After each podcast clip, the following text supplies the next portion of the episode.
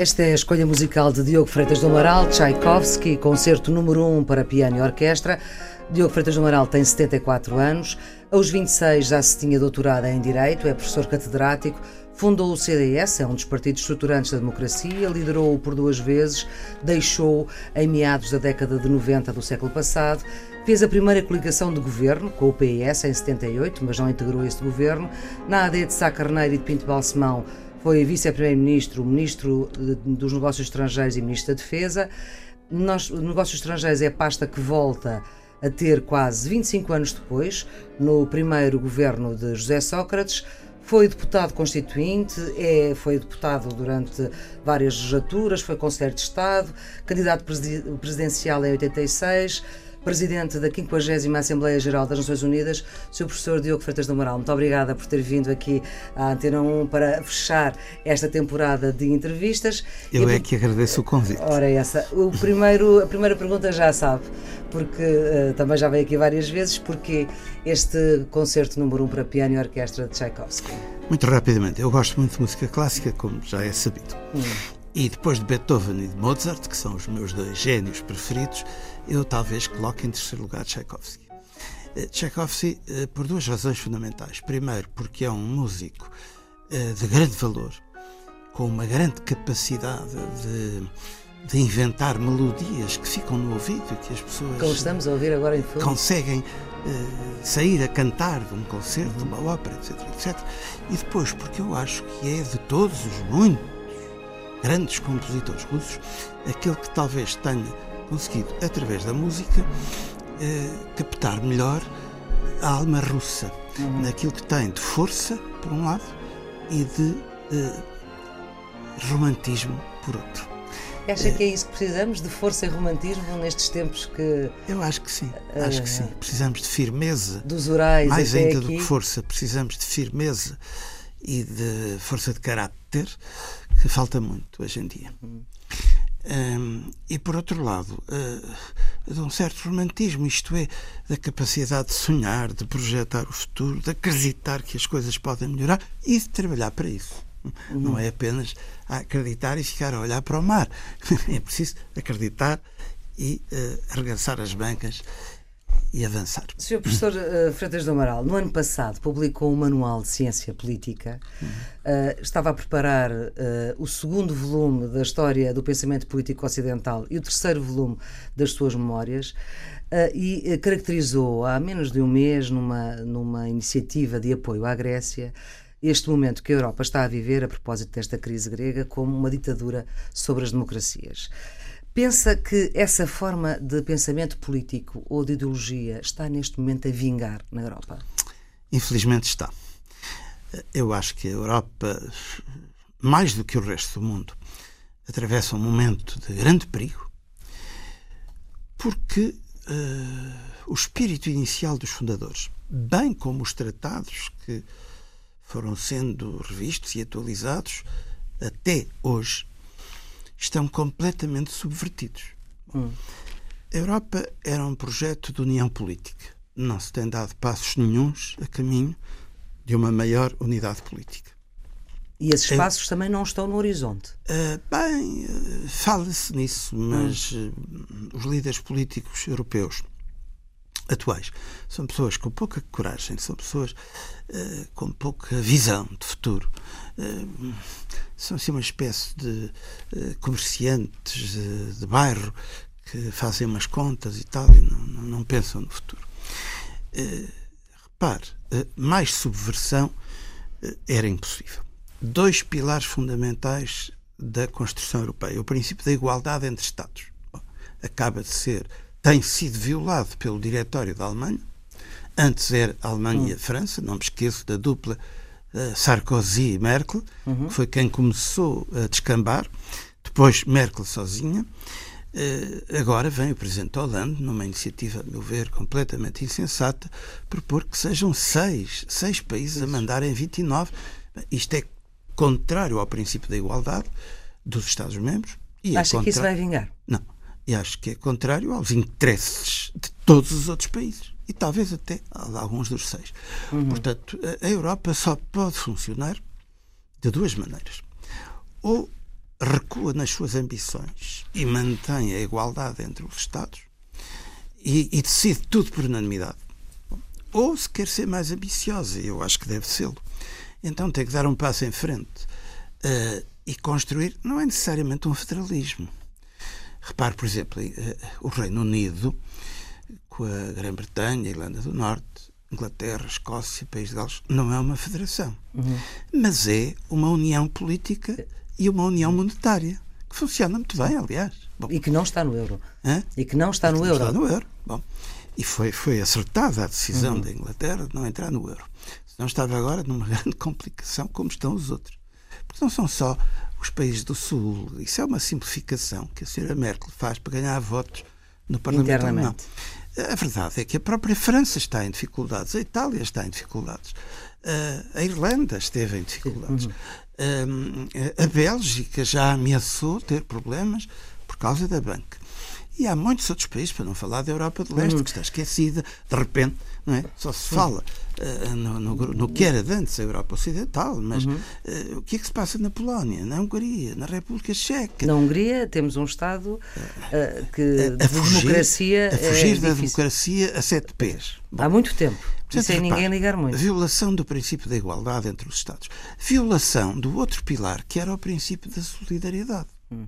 Eu lembro perfeitamente quando, no governo do Dr. Sá Carneiro, o acompanhei numa visita a todos os países da então CEE, um, aquilo que nos era explicado pelos próprios presidentes ou primeiros-ministros uh, era que havia aqui um, um contrato uh, uhum. uh, nestas adesões, que era assim: vocês são países economicamente mais fracos do que nós. Bom, e o contrato que nós fazemos convosco é o seguinte: vocês abrem-nos os vossos mercados para nós podermos exportar, investir, uhum. mandar turistas, etc. E em troca nós vamos ajudá-los a, a que as vossas economias cresçam para se aproximarem da média europeia. Uhum. Bom, daí os fundos de coesão, coesão etc, etc. etc. Ora bem, esse contrato hoje está completamente rasgado, porque nós continuamos a ter os nossos mercados abertos aos países mais ricos, mas eles esqueceram-se da solidariedade. Já nos dão fundos muito pequenos, ameaçam, de, de sete em sete anos, ameaçam cortar bom, e, uhum. e, e, e ajudar-nos nas crises. Não. A, a, a, posição da França e da Alemanha, quando a Grécia caiu e depois a Irlanda e depois Portugal, eh, foi eh, punir-nos por termos vivido acima das nossas possibilidades. O que era viver acima? E é um discurso que colou completamente. Até, colou, eh, mas que é colou. é falso. Porque, vamos lá ver, uh, admitamos que nós vivemos acima das nossas possibilidades, mas por culpa de quem? Foi só Portugal que teve culpa em se endividar? Então e a Alemanha, que nos forneceu o crédito? E a Alemanha, que nos quis impingir as fragatas e os helicópteros e, e os, tanques e os submarinos, etc, etc, etc. E a Alemanha que dizia comprem à vontade que as taxas de juros estão baixas. Onde há um devedor excessivo, há um credor excessivo. Portanto, as uhum. culpas estão partilhadas.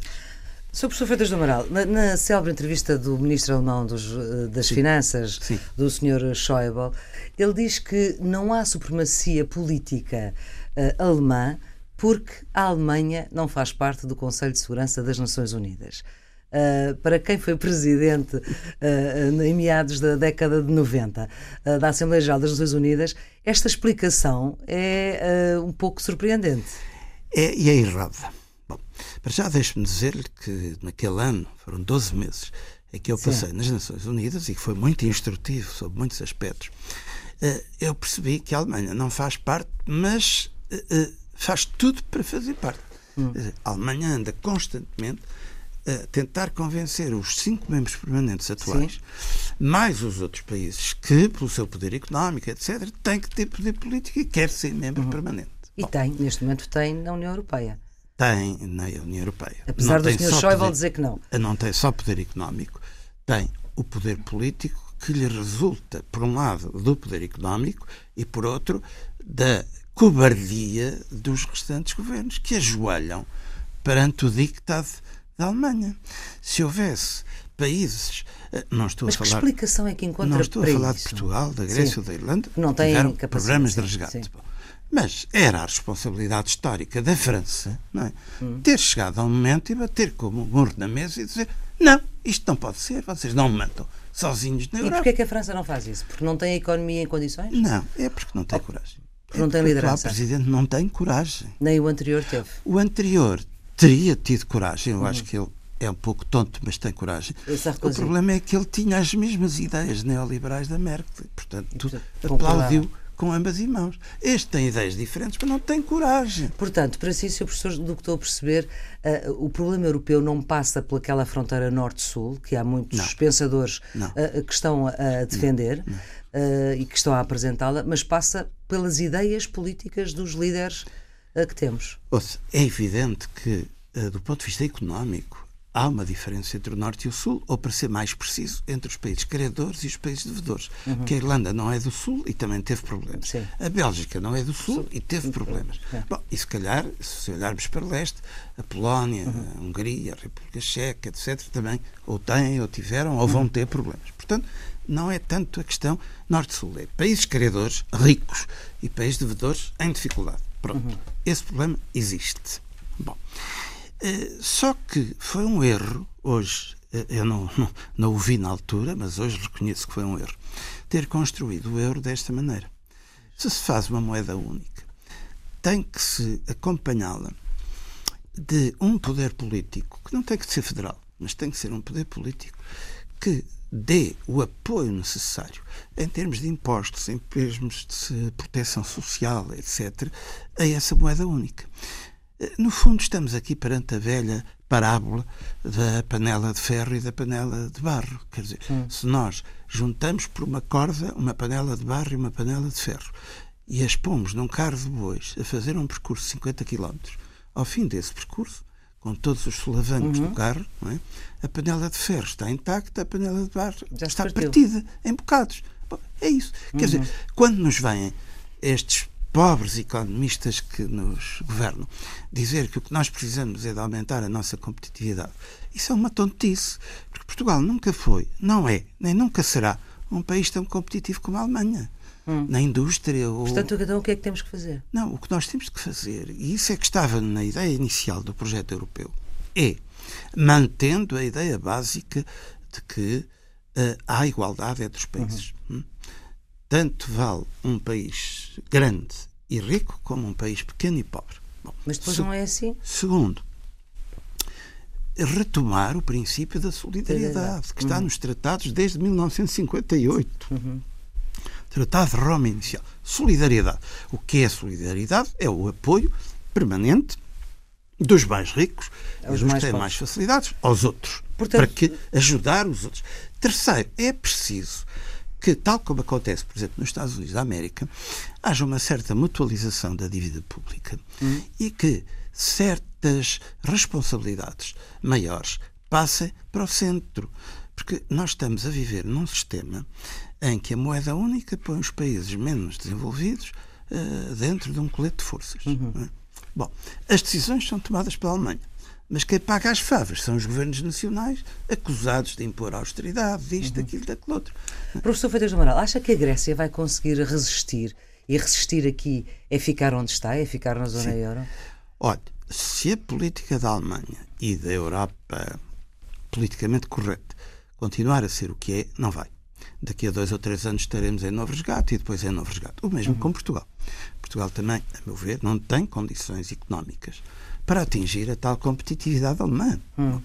E, portanto, como o euro foi feito à imagem e semelhança da Alemanha, é óbvio que o euro não hum. pode ser adequado para países como Portugal ou a Grécia Tem ou a Espanha tipo de, ou mesmo a Itália. Não pode. Uhum.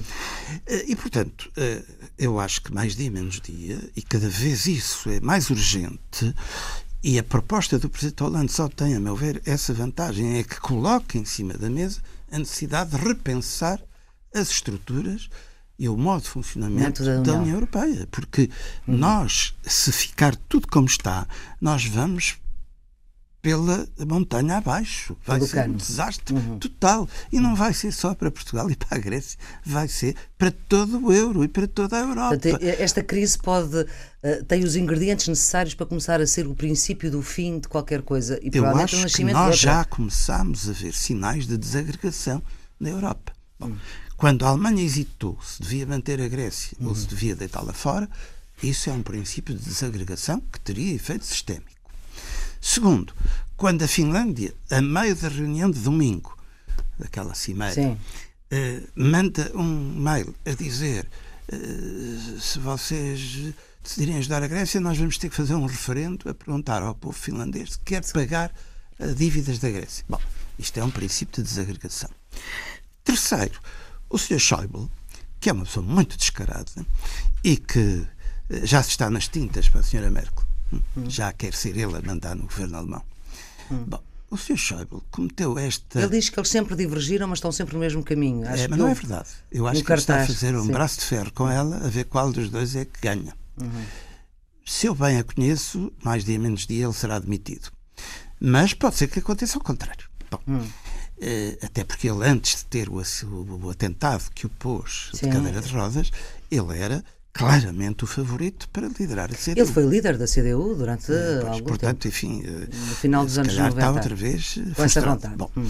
Mas, uh, repare, no domingo, numa cimeira de chefes de Estado e de Governo, acaba por se decidir, ao fim de 17 horas de reunião, que é uma Sim. coisa impensável, bom, acaba por se decidir, por unanimidade, que se vai apoiar a Grécia. É, e o Sr. Schäuble, na quarta-feira seguinte, permite-se em conferência de imprensa dizer eu continuo a pensar que é melhor deitar a Grécia fora do euro.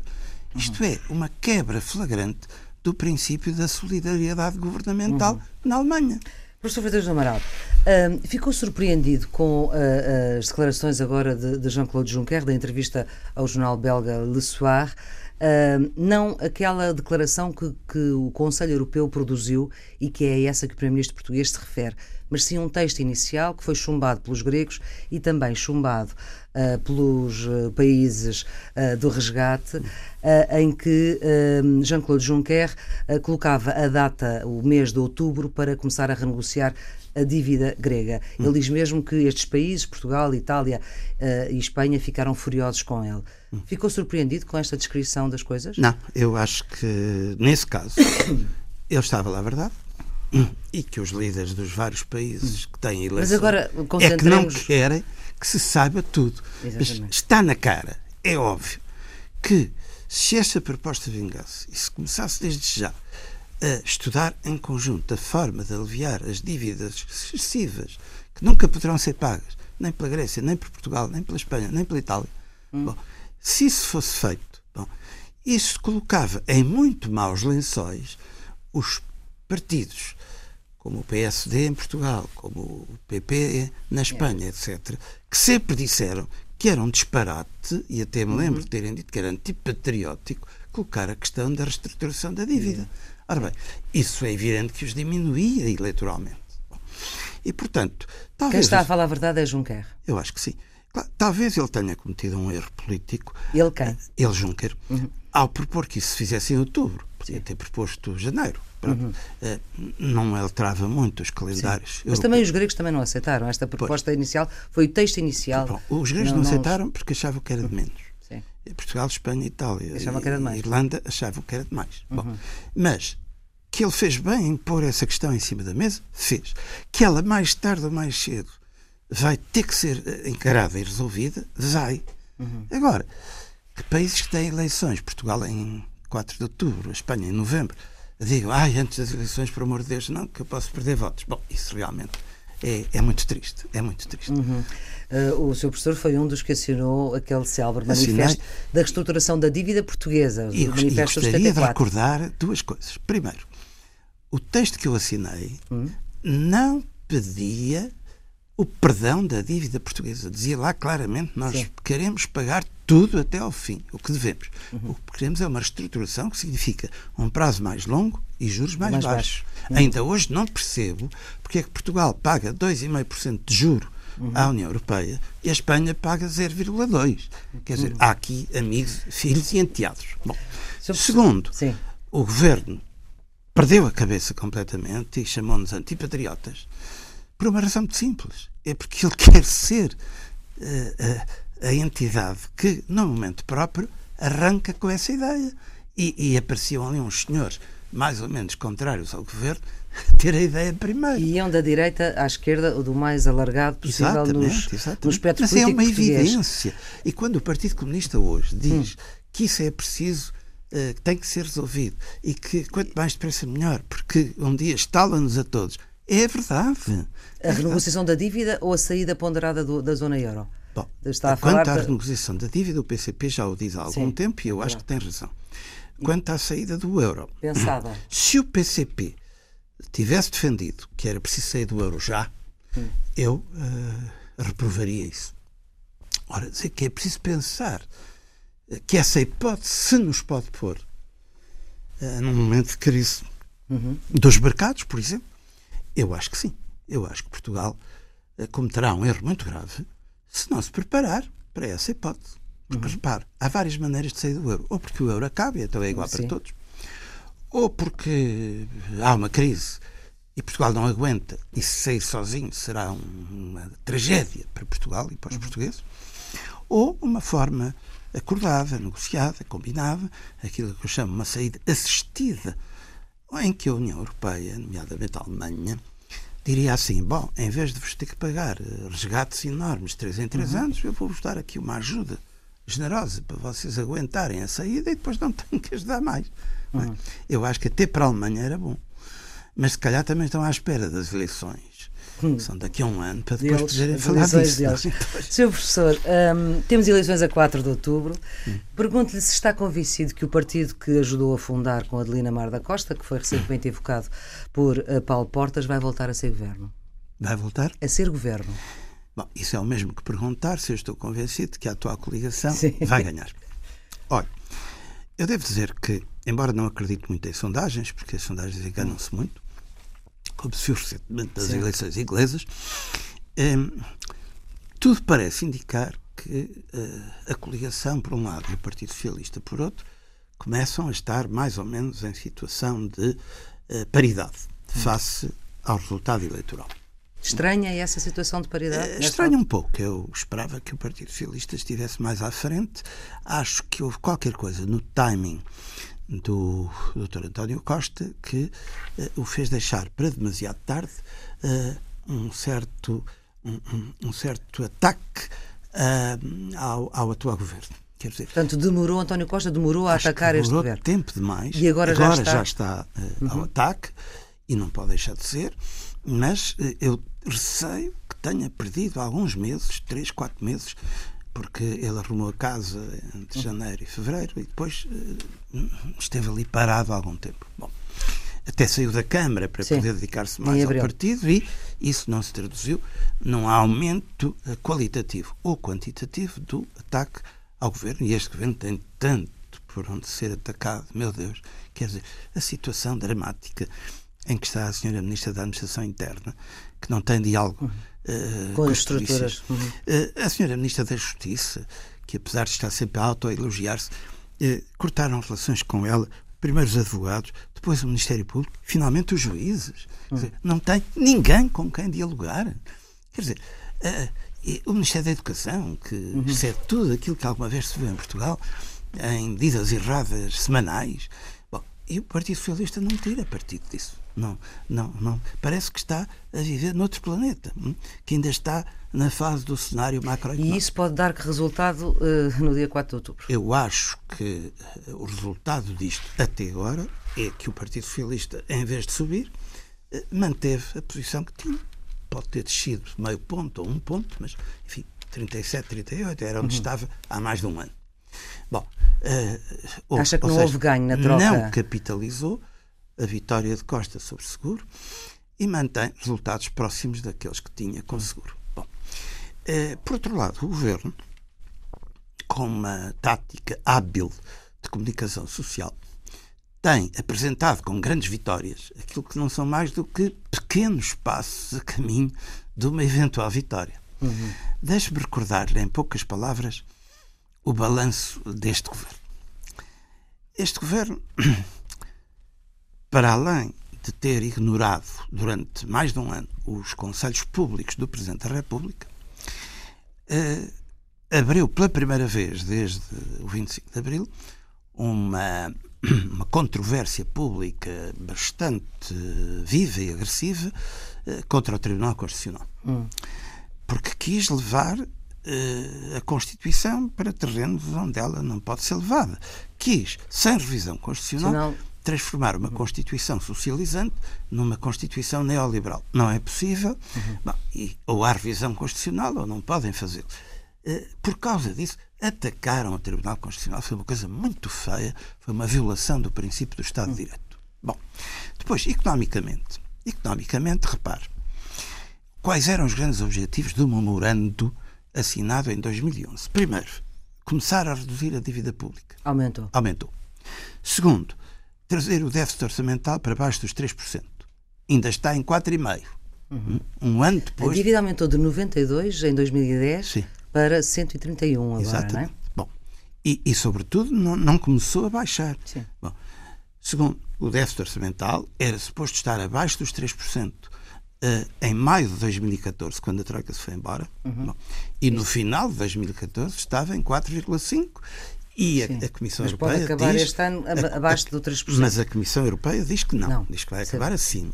E eu, quando vejo algumas larguezas que o Governo está a começar a ter na Porque reposição estamos... de salários, uhum. de pensões, etc., eu acredito mais na previsão da Comissão Europeia. Sim. Depois vamos ver desemprego. O desemprego baixou, é bom que tenha baixado, mas ainda está muito acima do que dizia o memorando. O memorando dizia que, ao completarem-se os três anos, ou seja, em maio de 2014, o, o referendo já devia estar o abaixo de 10%, está em 13%. Sim, 13,4%. Bom, um, e, portanto? E, e, por aí fora. Bom, maneira que reforma do Estado, que era essencial, hum? era absolutamente essencial, está no memorando. Bom, não, não, se fez. Não se fez. Não se fez, nem pouco, nem muito. Mas parece que já também ninguém se lembra disso. Nada. Bom, ao ponto de, veja como é fácil hoje em dia os governantes eu não digo que sejam mentirosos, mas são, eh, são pouco verdadeiros. O Dr. Passos Coelho, eh, bem como o Dr. Paulo Portas, disseram ao longo destes anos todos que a reforma do Estado era essencial, porque ia ajudar a reduzir a despesa pública do Estado. O que é que diz o Dr. Passos Coelho há 15 dias? Ouviu-o na televisão. Uhum. Bem, isso para os próximos quatro anos a reforma do Estado não tem muita importância, porque, no fundo, a despesa do Estado, dois terços são salários e pensões, não há muito por onde cortar mais. Bem, quer dizer, isto é o oposto do que foi dito no início e prometido. Mas, Sr. Professor, o que é que acha que, uh, uh, portanto, basicamente, uh, há, há, uma ideia praticamente feita de que se, se ganhe quem ganhar, nenhum tem maioria?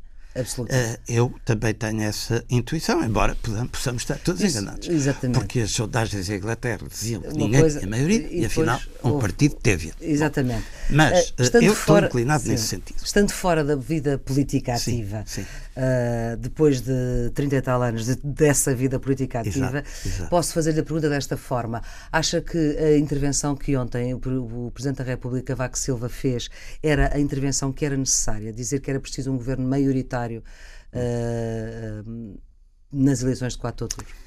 Bom, eu acho que o Sr. Presidente foi um bocadinho longe demais ao dizer que era necessário. Devia ter dito que era desejável. Hum. Eu também acho que é desejável. Mas, pela forma como falou, deu quase a ideia de que, se não for assim, é o caos. Bom, ora, eh, a maior parte dos governos que o Partido Socialista tem feito até hoje em Portugal têm sido governos minoritários. Repare. Só um é que foi de maioria absoluta. O de Sócrates, o primeiro dois, de Sócrates. Dois. PS-CDS. PS-CDS de 78. É. Mas esse durou muito pouco. Bloco Central. Ah, certo. Que ainda demorou dois uhum. anos, uhum. com o professor Mata Pinto. Sim, mas não foram juntos a eleições. Exatamente. Sim. Bom, mas uh, vamos lá ver. Esta Constituição foi feita em 75, 76 de forma a viabilizar governos minoritários do PS. Porque nessa altura vigorava a doutrina de Salgado Zenha. Constituição da República. Uhum. exatamente, a Constituição da República. Uh, vigorava a doutrina de Salgado Zenha, que era que o PS não se poderia aliar nem à sua direita nem à sua esquerda. Não se poderia aliar à sua direita porque os partidos de direita eram reacionários, dizia o Dr. Salgado Zenha. E não se poderia uh, aliar à sua esquerda porque o Partido Comunista era golpista. Hum. Bom, então, vamos governar sozinhos, mesmo que em minoria. Uhum. E a Constituição foi uh, ajustada para permitir isso. Tanto Sim. que não exige, como condição da passagem do programa do Governo na Assembleia da República, votação. uma votação e uma maioria. Basta que ninguém proponha a rejeição e o governo passa. Bom, isso é para governos Depois pode chumbar, é no orçamento, mas isso é outra coisa. Sim. Mas aí já não implica. O chumbo do orçamento não implica a admissão do governo. O pode governo fazer outro. pode eventualmente fazer Uhum. outro. E, e o segundo passar. Bom, é uma questão de negociação. Mas agora, É. ta- estamos naquele período em que o, o- Presidente da República, a partir do dia 9 de setembro, deixa de ter os seus poderes em pleno. Ou seja, a Sim, bomba ainda- atómica. Ainda tem alguns, mas não tem. Mas não pode dissolver o Não Parlamento. tem a bomba atómica, não. Mas, eh, vamos lá ver. Eh, Portanto, eu, eu compreendo que o professor Cavaco Silva eh, pense, tem todo o direito de pensar, eu também penso, que o ideal para Portugal era ter um governo maioritário. Já penso que ele errou ao ter dado a entender que era a única solução eh, patriótica, nacional, eh, capaz de servir os interesses do país. Quando a verdade é que, por exemplo, o primeiro governo constitucional, presidido pelo Tomário Soares, eh, governou muitíssimo bem o país e era minoritário. O primeiro governo do professor Cavaco Silva Era minoritário. era ultraminoritário. Tinha Ele- 29%. 29% dos votos. E governou bem. Tão bem que a seguir o país lhe deu maioria absoluta. Ah, O país em ano e Portanto, meio. o que é que acha? Acha que o Presidente, no fundo, quem ouvisse, só, só tinha duas opções de escolha quando temos 23 Sim. partidos Sim, sim. já constituídos no Tribunal Constitucional? Isso é verdade, mas na realidade, se as pessoas votarem a pensar eh, eu quero escolher o partido e o Primeiro-Ministro que vão governar o meu país nos próximos quatro anos, só há duas escolhas. Ou é a coligação eh, protagonizada pelo Dr. Passos Coelho, ou é o Partido Socialista protagonizado pelo Dr. António Costa. São as duas as únicas opções de governo. Há outras que quiser exprimir a Sim. sua simpatia por partidos mais pequenos, pode fazê-lo à vontade. Mas se quiser dizer eu quero escolher o próximo governo do meu país, aí só tem essas Mas coisas. acha que podemos Eu acho ter- que o Presidente, eh, digamos, fugiu um pouco da sua imparcialidade. Quer dizer, ele, ele mostrou, como aliás tem mostrado ao longo eh, dos seus mandatos, que tudo visto e ponderado, eh, o PSD é melhor que o PS. Pronto. Eh, não se pode levar a mal, porque ele é PSD, eh, eh, dos quatro Mas também é costados. Presidente da República. Mas, de certa maneira, ele deixa vir a sua condição de PSD mais ao de cima do que a condição de um presidente imparcial. O Sr. Professor já tem o seu voto decidido. Olhe, eh, meio. Então, eu já tomei há muito tempo a decisão de que não votarei na coligação. Pelos muitos erros que fizeram, por terem deixado o país mais pobre, e então? Por terem adotado uma estratégia de empobrecimento, de ir além da Troika, de impor mais sacrifício que a Troika pedia. E se quer uma prova cabal de como o país está pobre, e não são só as classes mais pobres e as classes médias, eh, repare, mesmo entre os empresários, quer dizer, Sim. o governo põe à venda metade da TAP, que é talvez a empresa pública mais querida dos portugueses. Mas então disse que não tinha o seu voto meio. empresários em Portugal que sejam capazes de comprar metade da TAP. Os empresários portugueses estão de tanga. Isso é gravíssimo. Num país que assenta fundamentalmente na iniciativa privada. Uhum. Bom, e isso é culpa, em grande parte, da crise e deste governo. Mas para acabar o meio- Primeira parte do meu voto. Sim. Não votarei na coligação em caso nenhum. Segunda parte, eu gostaria de votar no PS. Porque acho que o PS tem um bom cenário macroeconómico, eh, diverge eh, do governo, onde eu acho que o governo errou, eh, mostra sensibilidade social, onde o governo mostrou total insensibilidade social, só que ainda não me convenceram. Ainda Eu ainda não isso. conheço o texto definitivo do programa de governo do PS, foi aprovado há alguns Sim, no foi. Lar do Rato, mas não conheço o texto definitivo, nem sei se foi publicado, mas não me chegou às mãos. Mas foi, foi, está publicado no site. Segundo, não conheço. O do Segundo, PSD vamos conhecer agora dia 28. Ainda não conheço bem quais são as principais prioridades ah, do PS e, portanto, eu continuo à espera de ser convencido. Vencido. Deixa-me só perguntar-lhe, Sr. Professor, e numa resposta telegráfica, há 30 anos era candidato ah, presidencial. Ah, neste momento estamos a seis meses das eleições presidenciais e ainda não sabemos qual é o quadro todo. Ah, por aí, também já tem o seu voto decidido ou ainda não? Não, não tenho o meu voto decidido, mas, mas já sei dos potenciais candidatos, já sei em quem não voto. Eh, não votarei no Dr. Sampaio da Nova, cujo percurso político não é conhecido dos portugueses. Ahm, e que me parece situar-se mais próximo do Bloco de Esquerda do que do PS. E não votará mais em quem? Não, não votarei, com certeza. No, Doutor Rui Rio? Uh, Doutor Rui Rio, não, ainda não. Ainda não sabemos. Não sei o que é que ele pensa. Hum. Uh, fui duas ou três vezes ao Porto e conversei com ele, mas nunca se pronunciou sobre os problemas do país. Mas já sabem quem não vota. Dos que apareceram até agora, uh, não, ainda não. Ainda há um não... em que eu poderei votar, que é o professor Marcelo Rebelo de Sousa. Pronto, então vamos esperar por isso. Se ele for candidato. Claro. Mas uh, ainda não sei. Também provavelmente teria votado no engenheiro António Guterres, não quer ser candidato. É grave, sabe? É grave. Ao fim de 40 anos de democracia, nós uhum. chegamos a seis meses das presidenciais e os candidatos que o país mais queria ver como candidatos presidenciais, as sondagens não mostraram, apareceram. um recusou e o outro adia. Sr. Professor Freitas Abrão, muito obrigada por ter vindo a esta entrevista Eu é que, que fecha uh, este ciclo de entrevistas. Vamos voltar em outubro, já depois das eleições, porque em setembro há uma programação especial. Esta entrevista está disponível nos sítios habituais da net e também na RTP Informação, que muda de horário para as 8 da noite no sábado e na RTP2 uh, eh, no domingo uh, pelas 11 da noite. Tenham um bom dia.